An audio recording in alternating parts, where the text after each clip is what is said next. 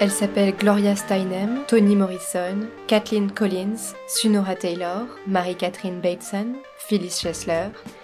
Il s'appelle James Baldwin, Eddie Glaude, Martin Luther King, Bud Schulberg, Jack London. Quand tu dis que dans la vraie vie, tu n'as pas les cheveux longs, tu m'intrigues. Certains livres révèlent une façon de vivre différente. Certains livres changent notre regard.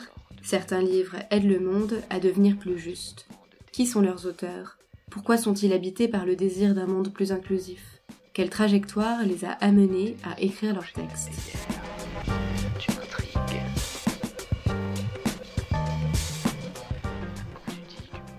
Portrait, le monde en tête. Épisode 2. Un message visionnaire pour les féministes d'aujourd'hui et de demain par Phyllis Chesler, figure majeure de la deuxième vague, qui signe Lettre aux jeunes féministes. Figure majeure de la deuxième vague féministe, autrice, professeure émérite en psychologie et études consacrées aux femmes à l'université de Staten Island, Phyllis Chesler est la cofondatrice de nombreuses associations pour la protection des femmes, comme le National Women's Health Network.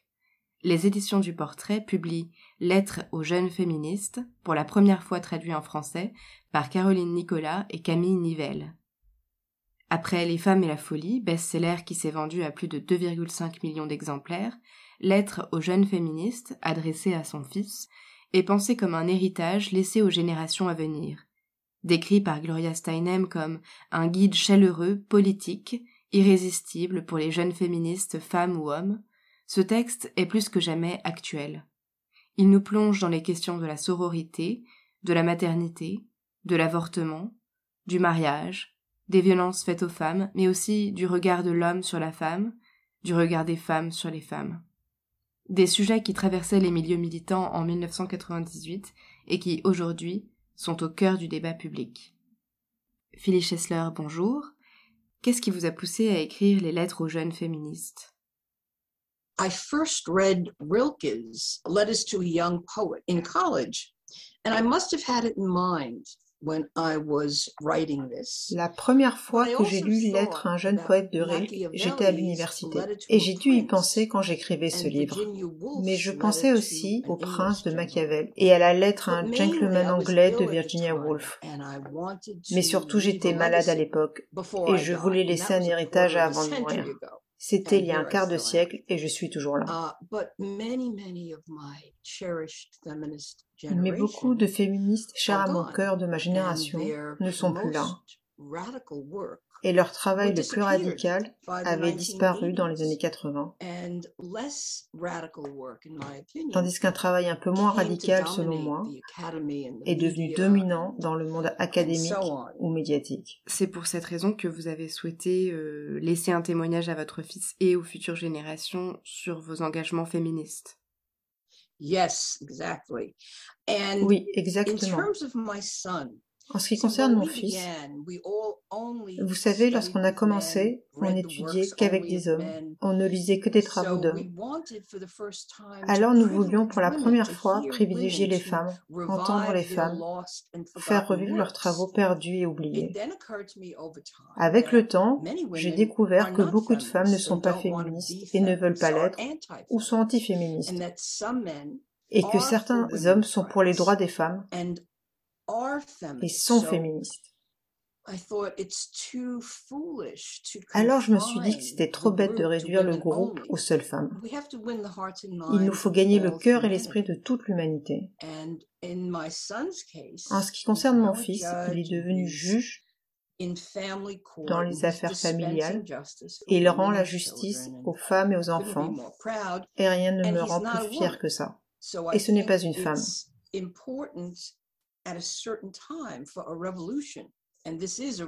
Et je crois que toute révolution, et c'est une révolution, doit à un certain moment inclure tous les nouveaux venus, quiconque est prêt à faire le travail, quiconque fait avancer les idées, quiconque est prêt à risquer sa vie, peu importe son sexe.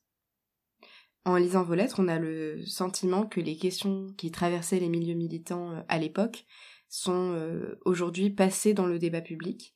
Est-ce que c'est un sentiment que vous partagez et qu'est-ce que cela traduit pour vous? Oui, je suis d'accord. Nous avons soulevé la question du harcèlement sexuel au domicile et sur le lieu de travail, de l'inceste, du viol et de la violence faite aux femmes. Mais ces préoccupations se sont estompées dans les années 80 et sont devenues moins activistes.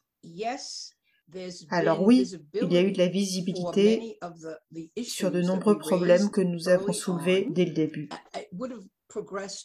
Et ça aurait pu aller plus loin encore si notre travail n'avait pas disparu, si on en avait parlé ouvertement et en continu.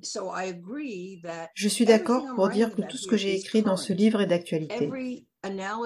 Chaque analyse, chaque exemple et chaque conseil que je donne est utile aujourd'hui. Avons-nous aboli le viol comme arme de guerre Le viol était considéré comme un dégât causé par la guerre. Maintenant, il est utilisé comme une arme de guerre.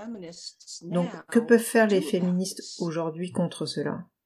Oui, c'est décourageant. On a un peu l'impression que c'est euh, un combat sans fin. Mais ce qui est nouveau, c'est que nous avons appris qu'ensemble, nous pouvons combattre le mal tout au long de notre vie. L'idée qu'on puisse abolir le mal est stupide. C'est un combat constant, peut-être même éternel. Et nous devons nous armer d'informations, de courage, et surtout, en tant que femmes, nous devons avoir le courage de risquer notre popularité, d'être attaqués pour nos idées et pour nos identités, et nous devons continuer le combat. Il ne suffit pas d'écrire ou d'apprendre un article ou de pondre une analyse. Si vous ne donnez pas corps à vos idées, alors qui êtes-vous? Si vous ne mettez pas vos principes en action, qui soient relativement désintéressé, alors que faites-vous? Quelle différence faites-vous entre la sororité, dont vous faites mention dans la lettre 8, et la compassion radicale que vous évoquez dans la lettre 6 au début, quand on travaille avec des femmes unies dans un but féministe noble, on est très excité. Ensuite, on découvre que les femmes sont des êtres humains, que nous avons des forces et des faiblesses, et nous utilisons notre pouvoir comme dans les contes de fées qui montre le comportement des femmes dans l'histoire. Des groupes de femmes qui s'allient contre une femme cible et qui l'ostracisent. C'est un pouvoir énorme pour les femmes. Pour des raisons idéologiques, par jalousie, la cible est peut-être plus jolie ou différente d'une certaine manière, ou peut-être qu'elle ne s'habille pas à la mode. Et les répercussions sont très graves et peuvent durer toute la vie et être très traumatisantes. Il n'existe pas une féministe de ma génération ou celle d'après qui n'ait pas fait cette expérience à plusieurs reprises. Si nous n'apprenons pas à résister à cela, alors ça ne cessera pas. Nous devons nous exercer à la compassion et au respect, et c'est très radical. Voilà un exemple. Quand on rentre à la maison lorsqu'on est enfant et que l'on trouve la maison de nouveau toute propre et le dîner sur la table, nous ne disons jamais Waouh maman, quel beau travail tu as fait, merci beaucoup, quel miracle. Nous prenons cela pour acquis. Nous prenons donc le travail des femmes, tout comme les hommes, pour acquis, et nous ne les remercions pas particulièrement et nous n'aidons pas non plus. Je pense que nous devons faire deux choses très différentes en même temps. Nous devons résister à notre sexisme internalisé, la vengeance, l'envie de punir et la compétition dont nous avons l'habitude. C'est comme si une seule femme pouvait gagner. Nous devons modifier notre psychologie de manière très profonde. Mais les femmes doivent aussi exprimer leur colère directement et immédiatement, et puis laisser tomber. Ce que nous faisons, c'est que nous continuons de sourire, puis nous sommes rancunières, nous ruminons et nous rendons l'appareil en utilisant nos pouvoirs d'exclusion sociale. Donc, quand une femme se comporte mal avec nous, il faut lui dire tout de suite et se débarrasser de la colère. Mais si elle recommence, il faut couper les ponts. Nous devons aussi apprendre à ne pas rester en contact avec un homme ou bien une autre femme qui, nous savons, va continuer à nous blesser. Donc la compassion radicale, pour vous, c'est une façon de remettre du sens euh, dans la notion de sororité et de montrer la voie vers une meilleure relation entre les femmes? Yes, and especially women warriors. Oui, et surtout entre les combattantes. Mais nous devons aussi travailler sur notre sexisme internalisé, parce que nous nous attendons bien plus d'une femme que d'un homme. Et parce que si elle échoue une seule fois, elle devient comme la marâtre dans des contes de fées, et on l'exclut et la rabaisse. Ce que j'ai vu dans ma génération, c'est que nous sommes toutes des sœurs, mais nous n'avons pas de mère. Alors, qu'avons-nous fait de nos mères? Que leur est-il arrivé? Si nous n'accordons pas de mérite à nos ancêtres, à nos mères, à nos anciennes, alors il va nous arriver la même chose. Nous n'aurons aucun héritage à transmettre. C'est une euh, parfaite transition pour la prochaine question que je souhaite vous poser. Est-ce que vous considérez, Phyllis Chesler, que le combat féministe est une dialectique et que chaque vague va se construire en opposition à la précédente? Pensez à la relation mère-fille. Les filles dans le patriarcat, et il y a des exceptions, doivent se rebeller. Elles ont peut-être vu leur mère mener des vies malheureuses et opprimées. C'est sans doute différent aujourd'hui pour beaucoup, mais partout dans le monde, les femmes sont forcées à l'illettrisme, à se marier jeunes, à vivre dans la pauvreté et dans la violence. Peut-on être heureuse en vivant ainsi? Pas vraiment. Dans la dialectique mère-fille,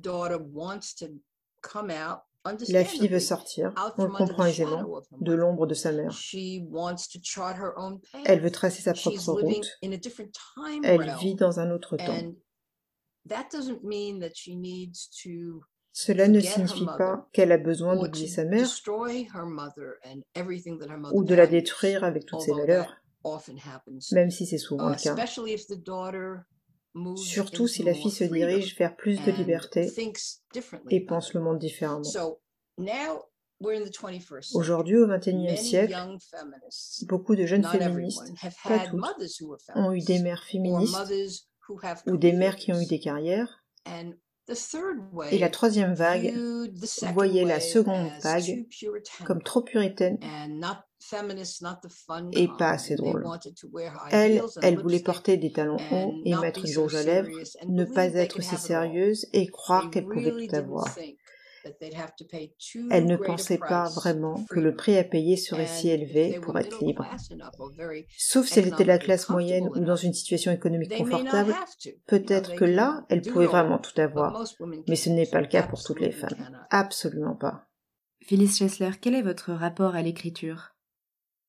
Oh, it's everything to me. Oh, ça représente tout pour moi. C'est comme ça que je respire. C'est ce que je suis. Vous me retrouverez sans doute dans mes livres. Mais une fois que j'ai fini d'écrire, je ne suis plus là. J'erre vers le futur, en attendant qu'un autre sujet me convoque. Je pense que ceci est vrai pour tous les auteurs et puis pour tous les penseurs et probablement pour tout le monde. On ne se résume pas à une chose. On est plein de choses. Moi, je dirais que je suis écrivaine. J'ai commencé à écrire quand j'avais 8 ans. J'écrivais de la poésie et j'ai commencé à lire quand j'avais 2 ans, 2 ans et demi. L'écriture m'aide à donner du sens au monde et à faire le bien sur Terre à travers les mots, comme autrice. Merci Phyllis Chesler. Je rappelle que votre livre Lettres aux jeunes féministes paraît aux éditions du Portrait, en même temps que Après le Black Power, la libération des femmes, suivi de Comment je suis devenue écrivaine de Gloria Steinem. Il est à retrouver en librairie ou en e-book, et je vous propose tout de suite d'en écouter un extrait issu de la lettre 1. Me voici, assise à mon bureau, tête penchée, en train de t'écrire une lettre intime. Je sens ta présence même si je ne connais pas ton nom. Je t'imagine sous les traits d'une jeune femme, peut-être d'un jeune homme, entre dix-huit et trente-cinq ans, mais tu as peut-être dix ans de plus, ou de moins. Peut-être n'existes-tu pas encore. Certes, le monde est différent maintenant de ce qu'il était quand j'avais ton âge. En seulement trente ans, un féminisme visionnaire a réussi à sérieusement éveiller, si ce n'est transformer, la conscience mondiale. Certains astronautes, officiers militaires, ministres, premiers ministres et sénateurs sont des femmes. Il y a aussi des programmes d'études féministes, et on ne peut ouvrir un journal sans y trouver un article sur tel ou tel homme jugé pour viol ou harcèlement sexuel. Mais la vérité est que les femmes sont encore loin d'être libres. Leur liberté n'est même pas encore à portée de main. Les passions intégristes menacent d'anéantir ce que les féministes ont accompli. Trois exemples viennent immédiatement à l'esprit. Le droit à l'avortement reste en but à des attaques de plus en plus violentes. Même si nous comprenons maintenant que le viol est un phénomène endémique et qu'il laisse des séquelles durables, nous sommes pour l'instant incapables d'y mettre un terme. Aujourd'hui, en Algérie, au Bangladesh, en Bosnie, au Guatemala, à Haïti, au Rwanda, le viol est devenu une arme à part entière, systématique, et non plus simplement un corollaire de la guerre. En cette époque de nettoyage ethnique, le viol est une forme de génocide sexuel nous restons séparés et inégaux, une ségrégation à la fois raciale et sexuelle. Dans les années 1950 et 1960, de courageux jeunes Afro-Américains ont dû faire face à des visages adultes tordus de rage, des insultes, des dos tournés et des cœurs remplis de haine lorsqu'ils ont intégré des écoles jusqu'alors entièrement blanches. Aujourd'hui, de courageuses jeunes femmes sont confrontées à une fureur et un danger similaires parce qu'elles essaient d'intégrer des écoles militaires traditionnellement réservées aux hommes, telles la citadelle, en Caroline du Sud. Les victoires juridiques les plus extraordinaires ne sont que des bouts de papier, tant que des êtres humains ne les ont pas testés sur le terrain.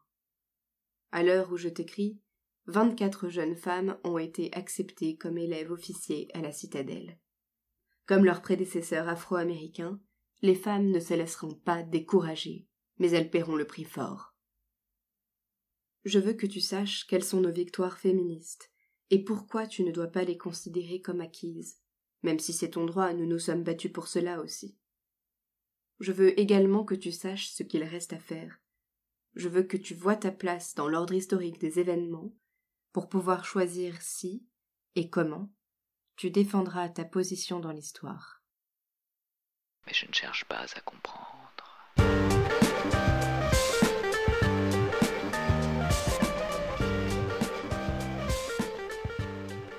C'était le deuxième épisode de Portrait, Le Monde en tête, un podcast conçu et réalisé par Margot Grillier et Gaël Bidan pour les éditions du Portrait. Les éditions du Portrait posent le principe de l'écriture du portrait comme l'affirmation de la pensée d'un individu, de sa capacité à réfléchir, à prendre des responsabilités, à apporter des idées nouvelles au monde, des idées qui incluent toujours plus l'autre et de façon plus générale qui lie le vivant. Les individualités pensent le collectif. Dans le prochain épisode, nous aurons le plaisir d'échanger avec une féministe française autour de l'ouvrage de Gloria Steinem, Actions scandaleuses et rébellion quotidienne, dont la traduction est publiée aux éditions du Portrait. D'ici là, n'hésitez pas à nous laisser des petites étoiles et des commentaires dans votre application d'écoute et à partager le podcast si cet épisode vous a plu. À très vite sur les ondes de portrait.